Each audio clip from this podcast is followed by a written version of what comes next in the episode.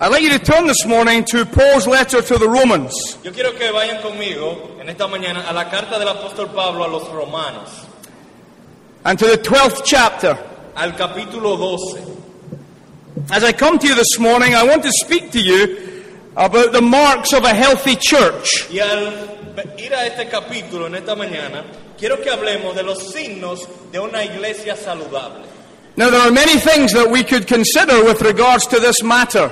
Y hay ciertamente muchísimas cosas que pudiéramos considerar bajo este tema. But I think the four things that I want to look at this morning with you are fundamental. Pero creo que las cuatro cosas que quiero que veamos en esta mañana son fundamentales. And they come to us in the context of this wonderful epistle, Y vienen a nosotros en el contexto de esta maravillosa epístola, in which the Apostle Paul, in the first 11 chapters, has been opening up the gospel. en la, en la cual el apóstol Pablo en los primeros 11 capítulos ha estado hablando del Evangelio. He's been explaining to the church at Rome the gospel of the Lord Jesus Christ. Él ha estado explicándole a la iglesia en Roma el Evangelio del Señor Jesucristo. He begins by explaining to them about the universality of man's sinfulness. Él empieza hablándonos sobre la universalidad del pecado humano. And then he begins to explain to them the great doctrine of justification by faith alone in Christ alone. Y luego habla sobre la gran doctrina de la justificación solo por fe, solo en Cristo. In chapters 6, 7, and 8, he then begins to open up the doctrine of sanctification. Y en los capítulos 6, 7 y 8 elabora más profundamente la doctrina de la justificación And then to explain the truth of God's election in 9, 10, and 11. y en los capítulos 9, 10 y 11 habla de la verdad de la elección de Dios. By the time he gets to chapter 12, he then begins to move into application. Y cuando llega al capítulo 12 empieza entonces a lo que le llamamos la aplicación. He basically is saying here that the outworkings of the gospel look like this. En otras palabras está diciendo la, la implicación del evangelio se manifiesta de esta manera. That if you have truly believed in the Lord Jesus Christ, this is the way that you will live your life. En otras palabras, si tú has verdaderamente creído en el Señor Jesucristo, tu vida se va a manifestar de esta manera. Now, I think we often have the habit of reading this in a very individualistic way. Y yo so- creo que a veces tenemos el hábito de leer esto de una manera muy individualista, But I think we should read it also in a corporate sense. pero creo que también debemos leerlo de una manera más corporativa. Paul is writing to a church, to a body of believers. Pablo le está escribiendo aquí a una iglesia, le está escri- escribiendo a un cuerpo de creyentes. So his concern is with their corporate life together. Así que le interesa mucho su vida corporativa, cómo ellos son como un grupo. He calls them in verses 1 and 2 of chapter 12 to give themselves totally to the Lord. Él hace un llamamiento en los versículos 1 y 2 para que ellos se entreguen por completo al Señor. That if you have believed in the Lord Jesus Christ, who loved you and gave, him, gave himself for you, O sea que si tú has creído en el Señor Jesucristo, quien te amó y se entregó por ti, then the only thing you can do is give yourself away in the service of Jesus. lo único que te queda es entregar tu vida en el servicio a Cristo. Be totally committed to the Lord. El estar totalmente comprometido al Señor. He then opens up in verses 3 through 8 the gifts or the graces of the Spirit that come to us by faith. Y luego en los versículos 3 al 8, Él habla sobre las gracias, los dones del Espíritu que nos vienen por gracia. He speaks about the various ways that the Spirit dispenses gifts to the church. Y él habla de las diversas maneras como el Espíritu de Dios dispensa sus dones a la iglesia. He then moves into a section that addresses the marks of a healthy Christian life. Y luego pasa a una sección donde él habla de los signos característicos de una iglesia cristiana saludable. And I want to take the first four of these things and bring them before you this morning for your consideration. Y en esta mañana quiero que hablemos de cuatro de estos signos y que los consideremos juntos. I do believe that the Apostle Paul has a, an intention with the order of the things he sets out. Y yo estoy convencido que el apóstol Pablo intencionalmente los pone en el orden que él los pone en este texto. In other words, there is a priority here. En otras palabras, el orden muestra una prioridad. There are four things that I want us to consider this morning by way of the marks of a healthy church. Hay cuatro cosas que quiero que consideremos en esta mañana como signos de una iglesia saludable. A church that is truly believing the gospel and living the gospel out in its life together. Una iglesia que está creyendo en el Evangelio y que está viviendo el Evangelio. So let's read verses 9 through 12. Así que leamos los versículos 9 al 12. El amor sea sin fingimiento. Aborreced lo malo, seguid lo bueno. Amaos los unos a los otros con amor fraternal. En cuanto a honra, prefiriéndoos los unos a los otros. En lo que requiere diligencia, no perezosos, fervientes en espíritu, sirviendo al Señor, gozosos en la esperanza, sufridos en la tribulación, constantes en la oración, compartiendo para las necesidades de los santos, practicando la hospitalidad. I want you to notice first this morning the mark of true love. Yo quiero que entonces notemos, en primer lugar, el signo que podemos llamarle el verdadero amor. The Apostle Paul says in verse 9, Let love be genuine, abhor what is evil, cling to what is good. En el verso 9 el apóstol dice, el amor sea sin fingimiento, aborreced lo malo, seguid lo bueno. Now, if you know your Bible, it should not surprise you that the first thing Paul draws our attention to is the grace of love. Y si ustedes conocen sus Biblias, no debe ser una sorpresa que lo primero a lo cual Pablo se refiere es a la gracia del amor. If you turn to Romans 13 and verse 8, you see the same thing. Si vamos a Romanos 13 y el verso 8 veremos lo mismo. Owe "Oh, no one anything except to love each other, for the one who loves another has fulfilled the law. donde dice, no debáis a nadie nada, sino el amaros unos a otros, porque el que ama al prójimo ha cumplido la ley. And of course, you know that text in 1 Corinthians 13, verse 13. Y también conocen muy bien el texto en 1 Corintios 13:13. So now, by, so now faith, hope, and love abide, these three, but the greatest of these is love. que dice, y ahora permanecen la fe, la esperanza y el amor, estos tres, pero el mayor de ellos es el amor. And you remember what the Lord Jesus said in John chapter 13 Y recuerdan lo que el Señor Jesucristo dijo en Juan 13, and verse 34. en el verso 34, dice, A new commandment I give to you that you love one another, just as I have loved you, you also are to love one another. Un mandamiento nuevo os doy, que os améis unos a otros, como yo os he amado, que también os améis unos a otros. By this all people will know that you are my disciples if you have love for one another. En esto conocerán todos que sois mis discípulos, si tuviereis amor los unos con los otros.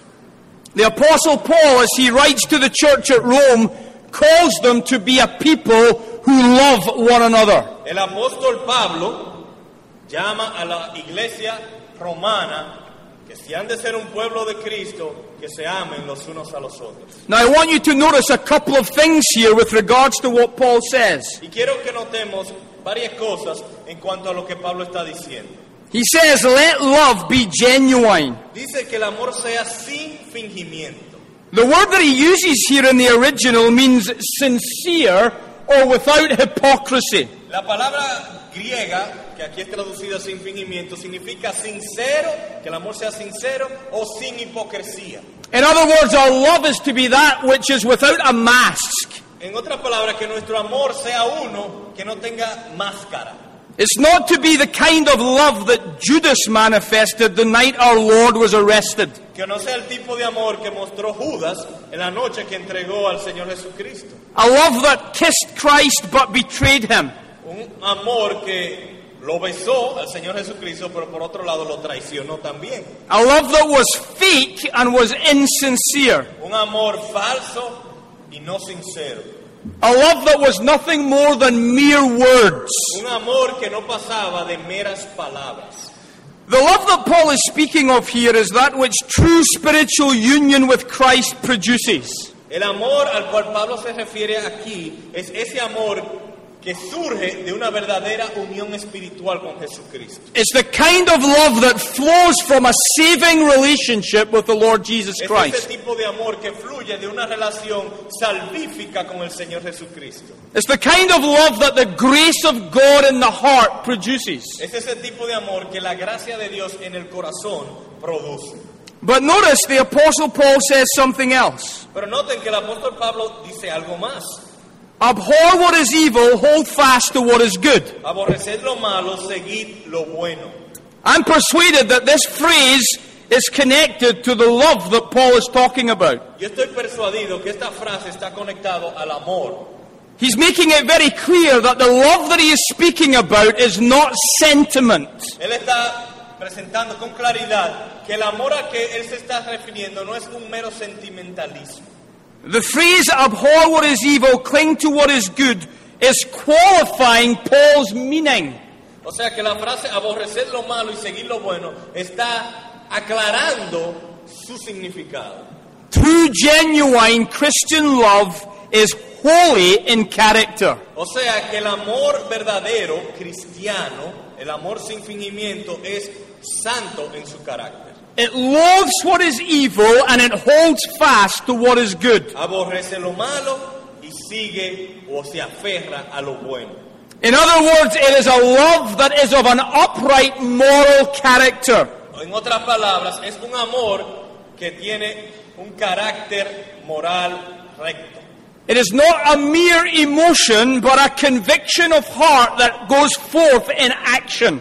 Eh, No es una mera emoción, sino que también implica una convicción de corazón que produce una conducta. Listen to the Apostle John in 1 John chapter 4, Escuchen al apóstol Juan en Primera de Juan capítulo 4, verses 16 through 18. versículos 16 al 18. Y nosotros hemos conocido y creído el amor que Dios tiene para con nosotros. Dios es amor, y el que permanece en amor permanece en Dios y Dios en él. En esto se ha perfeccionado el amor en nosotros, para que tengamos confianza en el día del juicio, pues como Él es, así somos nosotros en este mundo. En el amor no hay temor, sino que el perfecto amor echa fuera el temor, porque el temor lleva en sí castigo, de donde el que teme no ha sido perfeccionado en el amor. True love is seen in our actions as well as our speech. Así que un verdadero amor se manifiesta en la manera en que actuamos y en la manera en que hablamos. The Apostle Paul, in writing to the Romans, is concerned that their love be this, a genuine love. El apóstol Pablo, escribiéndole a los romanos, entonces está interesado de que el amor de ellos sea un amor genuino, A love that clings to what is good and resists what is evil. un amor que se aferra a lo bueno y aborrece lo malo. It is guided and informed by the law of God. Es un amor guiado e informado por la ley de Dios. And my dear brothers and sisters, this is very important to understand. Y mis amados hermanos y hermanas, esto es muy importante entenderlo. Christian love is not sentimentality. El amor cristiano no es mero sentimentalismo. It's not about making people just feel good about themselves, irrespective of how they're living. En otras palabras, no es simplemente hacer que el otro se sienta bien sin tomar en cuenta cómo ellos están viviendo.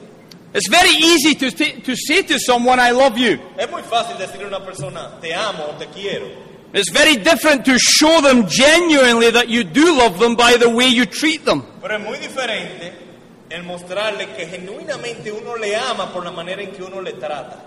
And sincere love means having the courage sometimes to admonish sin. Y el amor sincero muchas veces implica tener la valentía para amonestar el pecado And to encourage righteousness, y para estimular la justicia, to do good to your neighbor. el hacerle el bien al prójimo. Love speaks the truth and takes no pleasure in sin. El amor habla la verdad y no se agrada en el pecado. And so it means that in our personal relationships in the church, we must cultivate this genuine, sincere love. Lo cual implica entonces que en nuestras relaciones personales en la iglesia hemos de cultivar este amor genuino o sincero. In a generation in which sentimentality dominates, Y en una generación como esta, donde el sentimentalismo domina and unbiblical notions regarding the character of true love y nociones no bíblicas en cuanto a lo que es el verdadero amor, abound in many places, eso abunda mucho en, mucho- en muchos lugares. it's very important that we as Christians understand what the love of God is really all about. Es muy importante entonces que nosotros entendamos de qué se trata el amor de Dios. And the Lord Jesus Christ is our great example. Y el Señor Jesucristo es nuestro gran ejemplo. The Bible tells us that Jesus went about doing good. La Biblia nos dice que Jesucristo andó, anduvo haciendo el bien. That doesn't mean that everybody that the Lord Jesus ministered to got saved. Eso no quiere decir que toda la persona a la que el Señor le ministró se salvó. But Jesus was reflecting the character of God in the world. Pero Jesús estuvo reflejando el carácter de Dios en la tierra. And he calls us to follow him. Y Él nos llama a seguirle. And in the church, we must be those who reflect the character of Christ first and foremost to one another. Y en la iglesia hemos de ser aquellos que reflejamos el carácter de Cristo, primordialmente el uno para el otro. If we are not reflecting the love of Christ to one another, we will never reflect the love of Christ to the world. Si no estamos reflejando el amor de Cristo hacia los demás, tampoco man- eh, reflejaremos el amor de Cristo hacia los de afuera. And Jesus made it very clear that the world will know that we are his disciples by the way that we love one another. Y Jesucristo habla claramente que el mundo sabrá que somos sus discípulos por la manera en que nos amamos los unos a los otros. And our love is to be more than mere sentimentality. Y nuestro amor debe ser más que un mero sentimentalismo. It is to be that which is abhorring or resisting evil and clinging to what is pleasing to God. El amor nuestro debe aborrecer también lo malo y aferrarse o seguir lo que es bueno. And so, if we would enjoy the blessing of the Lord and if we would be faithful to Christ, we must be cultivating the grace of Christian love.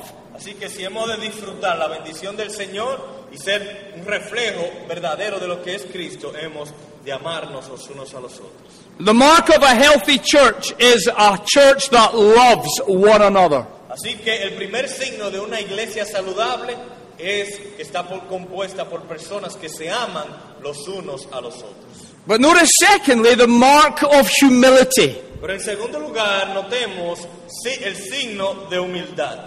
Romans 12 and verse 10. Romanos 12, verso 10.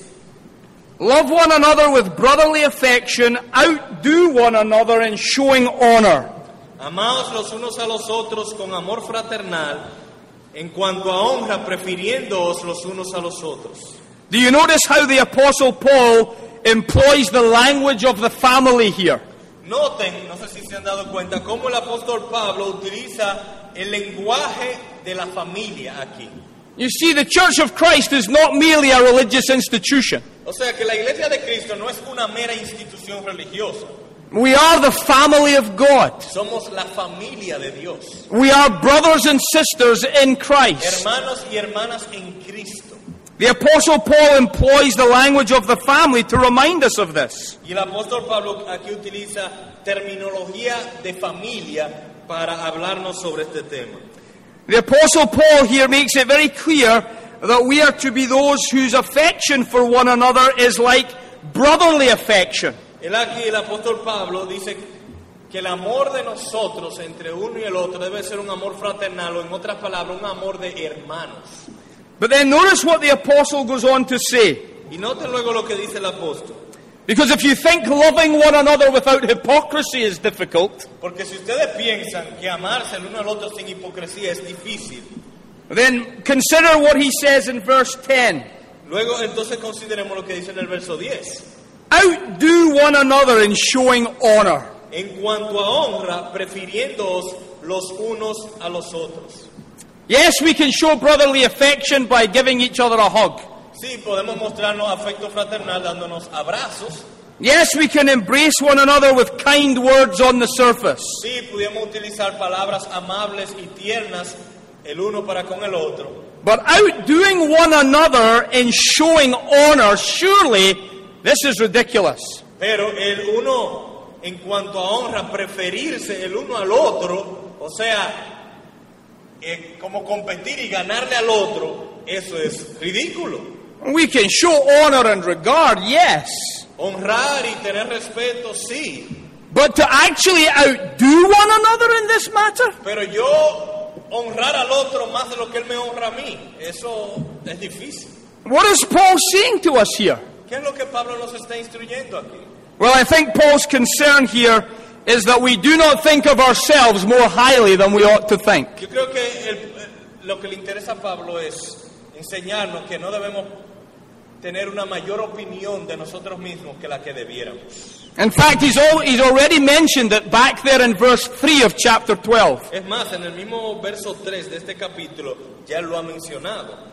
Do not think of yourself more highly than you ought to think, but think with a sober judgment. Que no tenga más alto concepto de sí que el que debe tener, sino que piense de sí con cordura.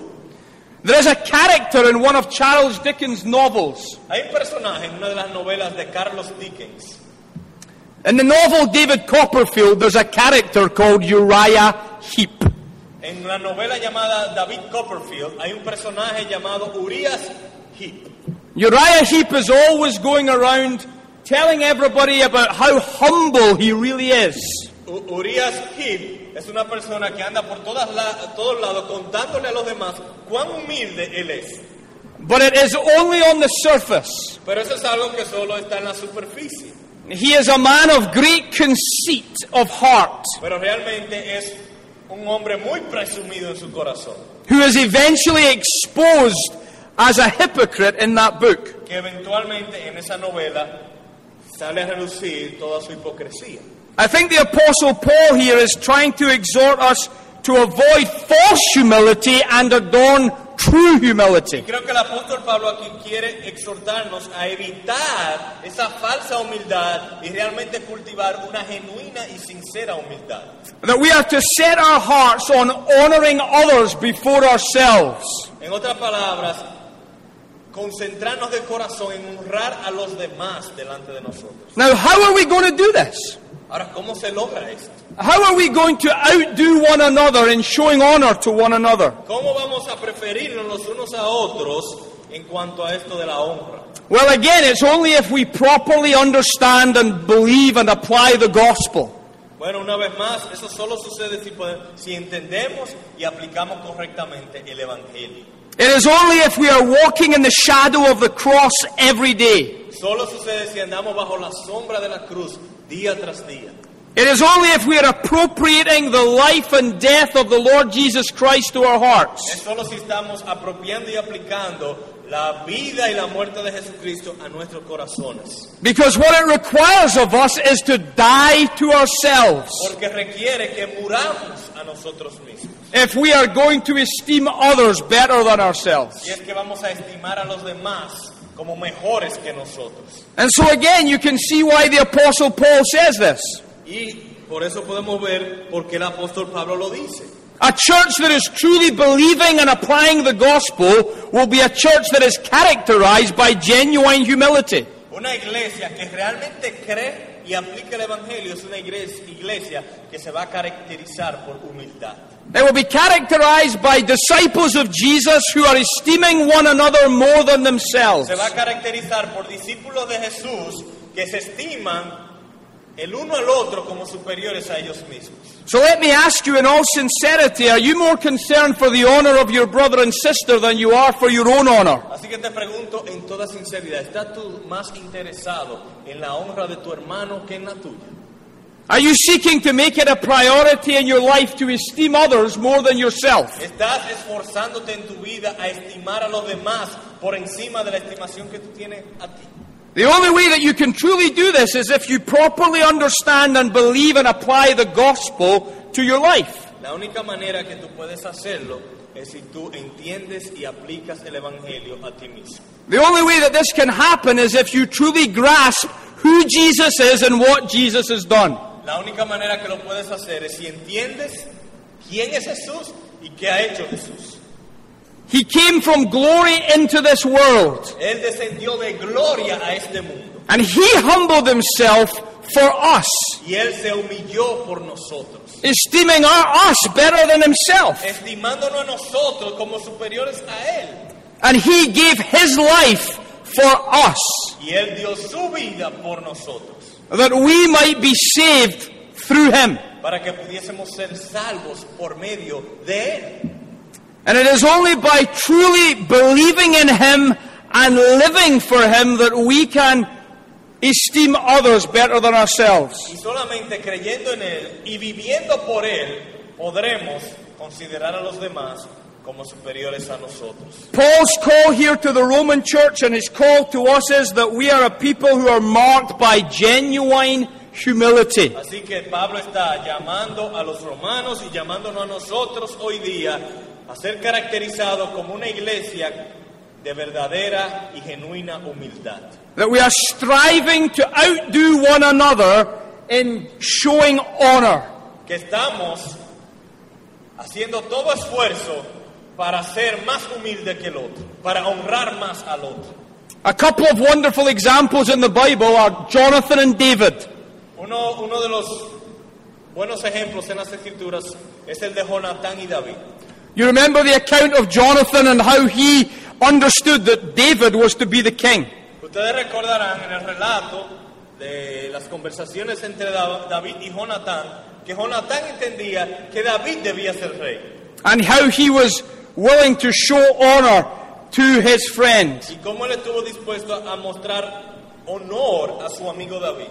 even though his father at that time was the king. Aunque en ese momento el padre de Jonatán era el rey y le tocaría más lógico a Jonatán ser rey. And then, of course, we have the wonderful example of John the Baptist, Y también tenemos el maravilloso ejemplo de Juan el Bautista, who, when the Lamb of God appeared on the sea of time, que vino en el, en el tiempo justo antes de la venida del Señor Jesucristo. he understood that he must decrease as Christ must Y increase. él entendía que él debía menguar y que Cristo debía aumentar. And dear brothers and sisters, it's very important as God's people that we cultivate humility in our Y lives. hermanos y hermanas, es sumamente importante que cultivemos la humildad de nuestras vidas. But then I want you to notice the third mark in our text. Quiero que notemos ahora el tercer signo que se encuentra en nuestro texto. It is the mark of zeal. La marca o el signo del celo. Do not be slothful in zeal, be fervent in spirit, serve the Lord. En lo que requiere diligencia, no perezosos, fervientes en espíritu, sirviendo al Señor. I'm convinced that the Apostle Paul understood the challenge of the things that he had just written. Estoy convencido que el apóstol Pablo estaba, con- eh, estaba consciente del reto que eran las cosas que él acababa de decir. The mark of sincere love, El signo del amor sincero, the mark of true humility. el signo de la verdadera humildad, These are things that are very difficult to maintain and sustain in our lives. son cosas muy difíciles de mantener en nuestras vidas. But notice the Apostle Paul does not let us become complacent. Pero noten que el apóstol Pablo no deja que nosotros nos conformemos con lo que hay, He calls us to be zealous in our pursuit of these sino things. que nos llama a ser diligentes en pos de estas cosas. He calls us, if you like, to have a passion for these things. En otras palabras, Él está llamándonos a ser apasionados por estas cosas. Paul calls us here to diligence and not idleness, Así que Pablo nos llama a diligencia, no a pereza, to be fervent or hot in spirit. a ser fervientes, calientes, ardientes en el Espíritu.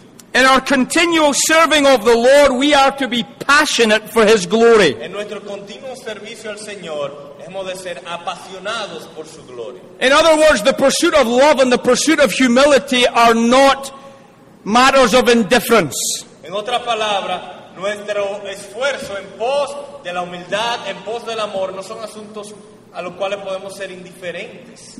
If you are going to be a Christian who has sincere love and true humility, you are going to have to pursue them passionately. Así que si tú has de ser un verdadero creyente en pos del amor y de la humildad, has de buscar esto apasionadamente. This is a challenge for a generation that is often casual and lazy. Y es también un gran reto para una generación que tiende a ser muy casual y muy relajada. Believing the gospel does not produce complacency and carelessness.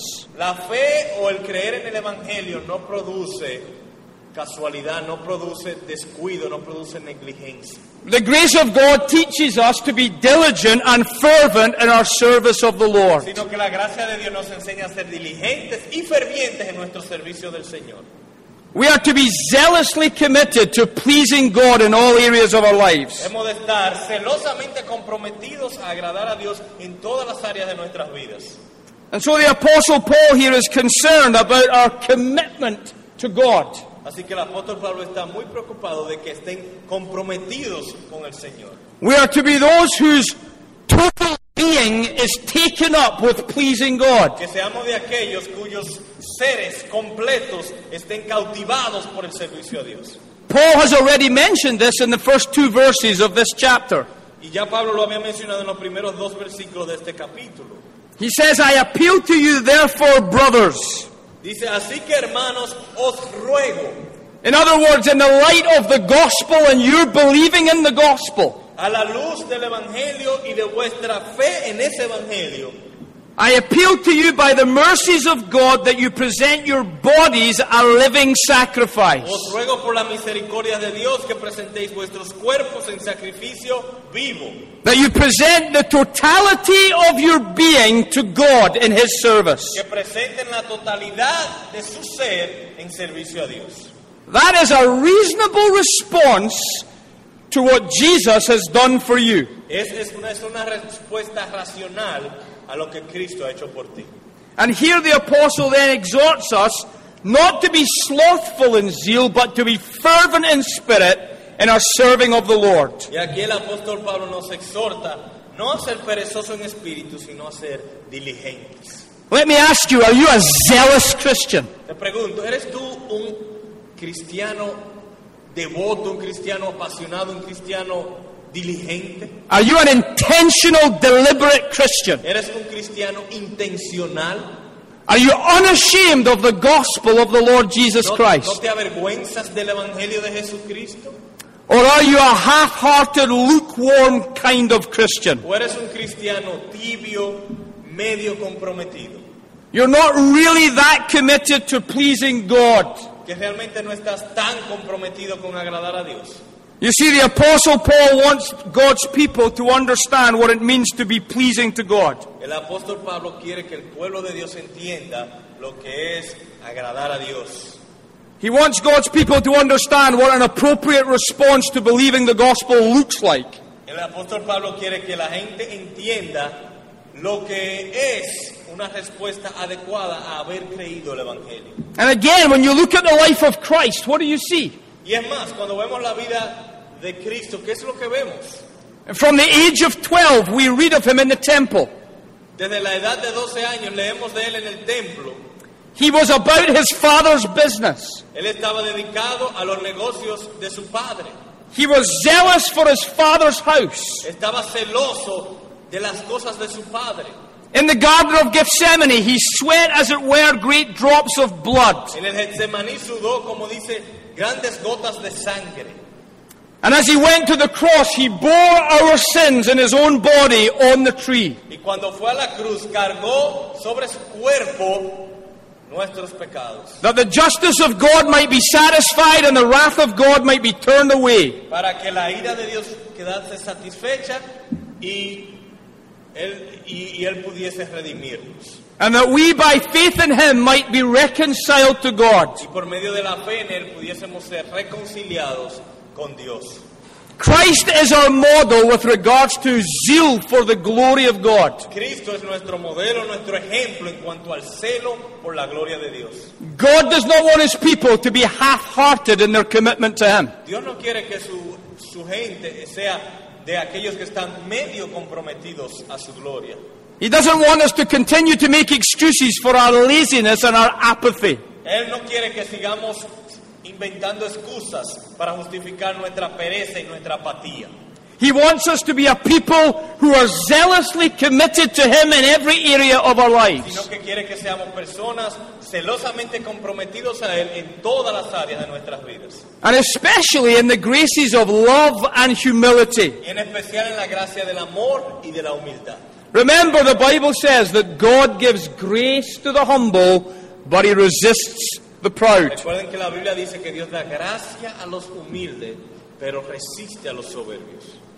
My dear brother, my dear sister, are you zealous for the glory of God? Mi amado hermano o hermana, ¿eres tú celoso por la gloria de Dios? Are you passionately pursuing love for the brethren? ¿Estás apasionadamente buscando amar a los hermanos? Are you zealously cultivating humility in your life? ¿Estás celosamente cultivando humildad en tu vida? Seeking to esteem others better than yourself? ¿Buscando estimar a los demás como superiores a ti mismo? This is what the Lord calls us to as His people. Eso es a esto que el Señor nos llama como pueblo suyo. That brings me then to the fourth thing that I want you to see this morning. Lo cual nos lleva a, nuestra, cuar- a nuestro cuarto signo que vamos a considerar en esta mañana, We find it in verse 12. el cual lo encontramos en el verso 12. The mark of perseverance. El signo de la perseverancia. Rejoice in hope, be patient in tribulation, be constant in prayer. Gozosos en la esperanza, sufridos en la tribulación, constantes en la oración. The final mark of a healthy church that I want you to consider this morning breaks into three parts.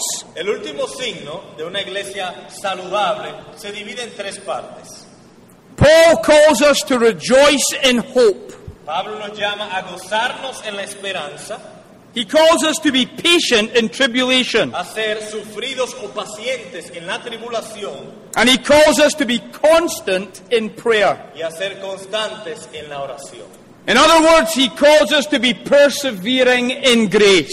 otras palabras, nos llama a perseverar en la gracia. Now we want to look at these three things as we consider this mark of perseverance. Así que consideremos estas tres cosas bajo el encabezado de la perseverancia.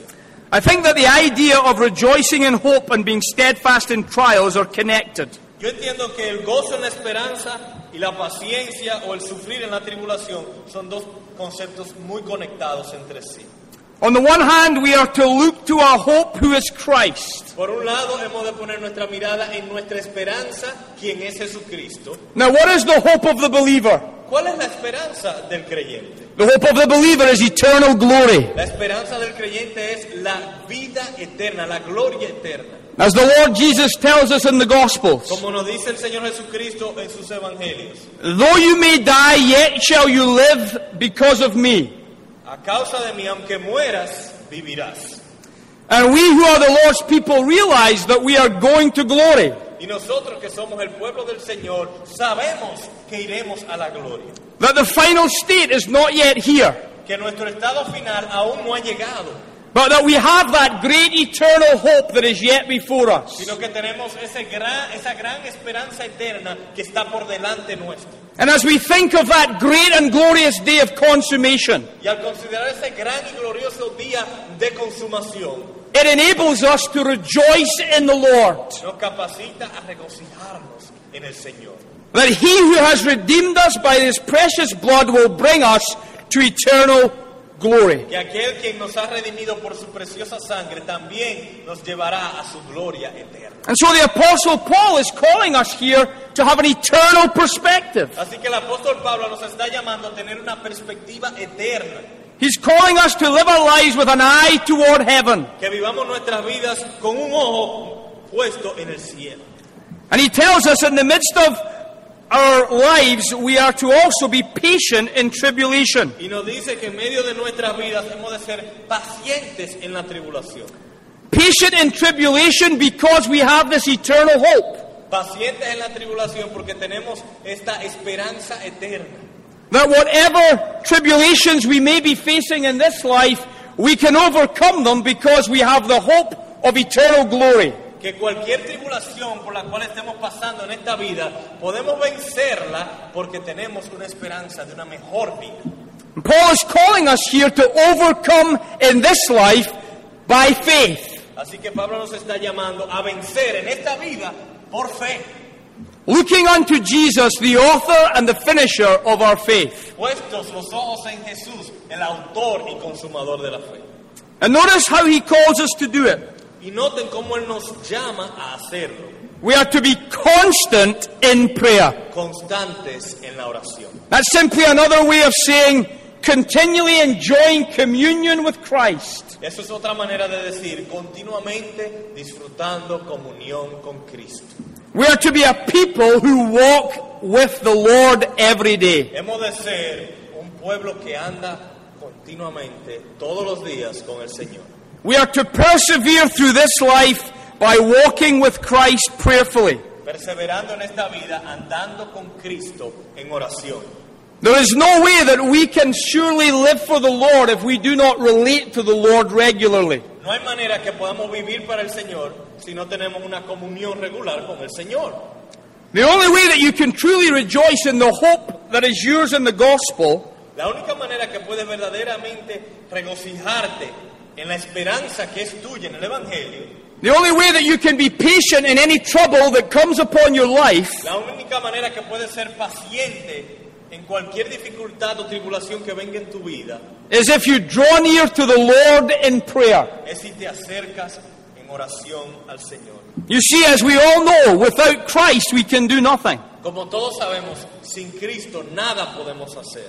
If we are not maintaining a close walk with the Lord, then we will not walk as we ought to walk. Si no tenemos una comunión cercana del Señor, como resultado no tendremos una vida como debe- debiéramos tener. If we are not enjoying God in the quiet place, then we will not rejoice in hope in our lives generally. Si no estamos disfrutando y teniendo comunión del Señor en privado, no vamos a disfrutar y tener una vida plena en público. If we're not enjoying God in the quiet place, then we will not be patient in trouble when it Si comes. no estamos disfrutando de comunión con Dios en privado, no seremos pacientes el día de la tribulación. And if we are to be a people who are marked by true love and true humility, we must be drawing strength from our Lord Himself. Y si hemos de ser un pueblo que quiere vivir en verdadero amor y verdadera humildad, hemos de ser de aquellos que están recibiendo constante fuerza y gracia de parte de Dios en oración. Let me ask you this morning are you rejoicing in the hope that you have in Jesus? Así que te pregunto en esta mañana, ¿estás tú gozoso en la esperanza que tienes en Jesús? Are you a happy Christian? ¿Tú eres un cristiano gozoso? Are you able to be patient in trouble when it comes? ¿Estás tú o, o puedes tú ser paciente cuando llegan esos momentos difíciles a tu vida? Because your confidence is not in yourself, but it is in the sovereign Lord who loves you and who has saved you. Porque tu confianza está no en ti mismo, sino en aquel soberano Salvador y Señor que te ha redimido. Is the first place that you turn to when trouble comes the throne of grace? Es cuando viene la aflicción, es tu primer refugio, el trono de gracia. Are you persevering in the Lord? ¿Estás perseverando en el Señor? Are you continuing to walk daily with Jesus Christ? ¿Estás andando continuamente con Jesucristo? You see, this is the mark of a healthy church as well. Este también es un signo de una iglesia saludable. That all of God's people together, when they come together, are walking in this way. Que todo el pueblo de Dios cuando se reúne o cuando lo vemos de una manera corporativa, están todos andando de esta manera. A church is only as healthy as the people who make it up. Una iglesia solo es tan saludable como la gente que la compone, Because that's what the church is. porque eso es la- lo que la iglesia es. Individual believers brought together as one body. Creyentes individuales unidos como un solo cuerpo. And so it's vitally important that you understand wh- the, the issue of perseverance. Así que es vitalmente importante entender el tema de la perseverancia. The Apostle Paul calls the church here to persevere Así que el apóstol Pablo llama a la iglesia aquí a ser perseverante, with an eye towards eternity, con un ojo puesto en la eternidad, with patience in the midst of trouble, con paciencia en medio de la tribulación, and characterized by ongoing prayer. caracterizada por continua oración. And so, brothers and sisters, as you think about these things this morning, Así que hermanos y hermanas, al meditar sobre estas cosas en esta mañana, Are you understanding what a healthy church looks like? ¿Estás entendiendo lo que es una iglesia saludable? Are you committed to making a positive contribution to your church life? ¿Estás tú como individuo comprometido a hacer una contribución positiva para que esta iglesia sea más saludable? Are you committed to loving your brothers and sisters without hypocrisy? ¿Estás comprometido a amar a tus hermanos y hermanas sin hipocresía? Abhorring what is evil and clinging to what is good? Aborreciendo lo malo y aferrándote a lo bueno. Are you committed to esteeming others better than yourselves? ¿Estás comprometido con estimar a los demás como superiores a ti mismo? But more than that, striving to outdo one another in giving honor. Es más que eso, es esforzándote a preferir o dar honra a los demás. And are you zealously, passionately desirous to do that? Y estás celosamente, diligentemente esforzándote en esto. It's very easy to listen to a sermon like this and then go away and forget you heard it. Es muy fácil escuchar este sermón y regocijarse y luego olvidarse. It's my prayer, however, that you will take these things to heart and you will strive to pursue these things for the glory of God. Pero es mi oración que tomemos estas cosas de corazón y nos esforcemos en aplicarlas en nuestras vidas.